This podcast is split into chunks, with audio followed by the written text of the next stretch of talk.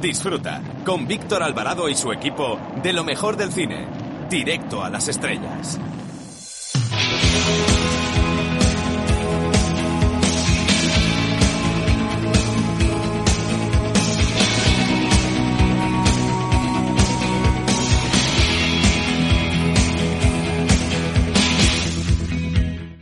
Hola, soy Fernando Tejero y os mando un beso muy fuerte a todos los oyentes de, Directo a las Estrellas. Chao, se os quiere, chao.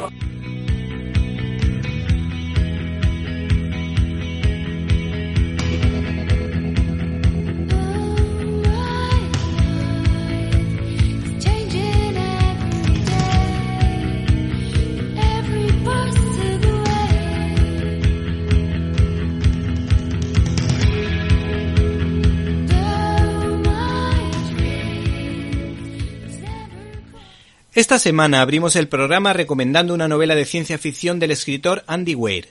Este autor es hijo de físico e ingeniero, siendo este ingeniero de software que lo dejó todo tras publicar un libro como El Marciano que tuvo 3 millones de lectores en todo el mundo. El Marciano tuvo una brillantísima adaptación por parte del cineasta Ridley Scott. El caso es que la editorial Nova ha sacado su segundo trabajo titulado Artemisa, que es un libro de intriga ambientado en la Luna. Es la historia de una chica que malvive en este satélite de la Tierra, mientras otros se dedican a la buena vida. En esta primera ciudad Artemisa creada en la Luna.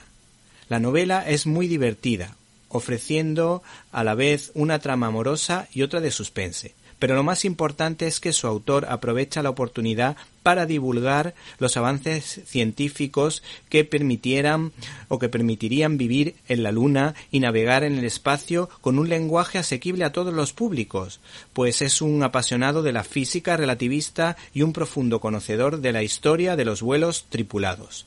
No hay que perderse, por tanto, esta novela de aventuras y amistad con guiños cinéfilos a Buster Keaton, La Guerra de las Galaxias y Star Trek. Se titula, como decíamos, Artemisa. Bienvenidos a una nueva edición de Directo a las Estrellas, tu programa de cine. En una semana marcada por los primeros pasos de 2019, nosotros les hablamos de los estrenos de la semana, empezando por El Collar Rojo, una película de hombre con perro, dirigida por un profundo y buen director francés como Jan Becker mientras que el director Dan Fogelman nos habla de historias entrecruzadas en Como la vida misma. El cine de cuota española hace acto de presencia con memorias de un hombre en pijama, que se basa en las tiras cómicas del gran artista español Paco Roca. Por último, señalarles que se estrena La quietud de Pablo Trapero y La gracia de Lucía de Gianni Yanasi. Y todo ello sin olvidar nuestras habituales secciones como Críticas en un Minuto, donde analizaremos los pormenores de la película sobre los Transformers Bumblebee. Tampoco pueden perderse la firma de Irene de Alba, que nos habla, por supuesto, de cine clásico, y a una nueva colaboradora de este programa, Marta Troyano, Super Marta, que nos hablará de una película que les va a encantar. Tampoco nos podemos olvidar de Antonio Peláez más Peláez que nunca, que como siempre nos tiene preparada alguna que otra sorpresa que les encantará a todos. Para comentarios, dudas o sugerencias puedes escribirnos a la dirección que ya sabes, info arroba cinelibertad.com. Repito, info arroba cinelibertad.com. Y si no nos pudiste escuchar en directo y quieres hacerlo en diferido, puedes hacerlo a través de nuestra página web www.cinelibertad.com, donde puedes encontrar todos los contenidos relacionados con este programa y otras cosillas que quizá te puedan interesar, así que no te olvides de www.cinelibertad.com. Hemos recibido un correo de Inmaculada Alba en el que nos recomienda la película de El regreso de Mary Poppins, porque le trae muy buenos recuerdos. Para comentarios, dudas y sugerencias puedes escribirnos a info@cinelibertad.com. Comenzamos.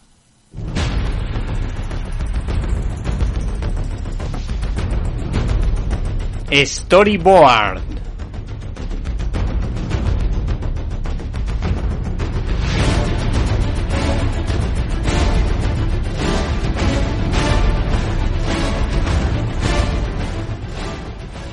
La editorial Panini vuelve a dar la campanada, ding dong, al editar el díptico Universo Mutante, que recoge las dos primeras incursiones del dibujante Carlos Pacheco en Estados Unidos. Y es que la editorial Marvel en los 80 y 90 quiso dar oportunidades a guionistas e ilustradores europeos, pues estaba perdiendo personal autóctono en el país de los sueños.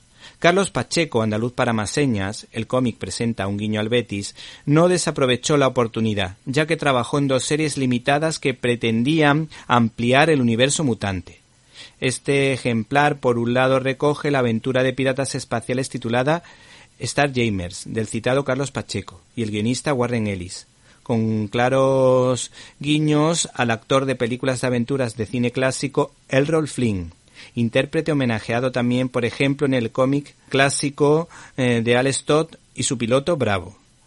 ¿Qué puedo decir de Starjamers? Pues que me ha parecido simplemente entretenido. Sin embargo, la obra que me ha cautivado ha sido Bishop, un mutante negro ataviado con un uniforme modernizado del bando yankee en la Guerra de Secesión, personaje que persigue a mutantes renegados o prófugos. Este ser fue creado por Wills Portacho y Jim Lee en 1991, mientras que en 1995 Carlos Pacheco y el guionista John Ostrander dieron su particular punto de vista creando una obra maestra del tebeo, ya que a un brillantísimo guion se le une un expresivo, dinámico, original y cautivador dibujo de gran belleza plástica y de planos imposibles. Sus autores construyen un personaje con un pasado potente, sin que resulte forzado, que, aunque es incapaz de matar a los humanos, su instinto negativo hacia mutantes renegados es muy fuerte. El profesor Xavier, que lo quiere del lado de los buenos, respeta su libertad, pero se preocupa porque escoja el buen camino. El profesor Xavier vuelve a ser. ¿Te está gustando este episodio? Hazte fan desde el botón Apoyar del podcast de Nivos. Elige tu aportación y podrás escuchar este y el resto de sus episodios extra. Además, ayudarás a su productor a seguir creando contenido con la misma pasión y dedicación.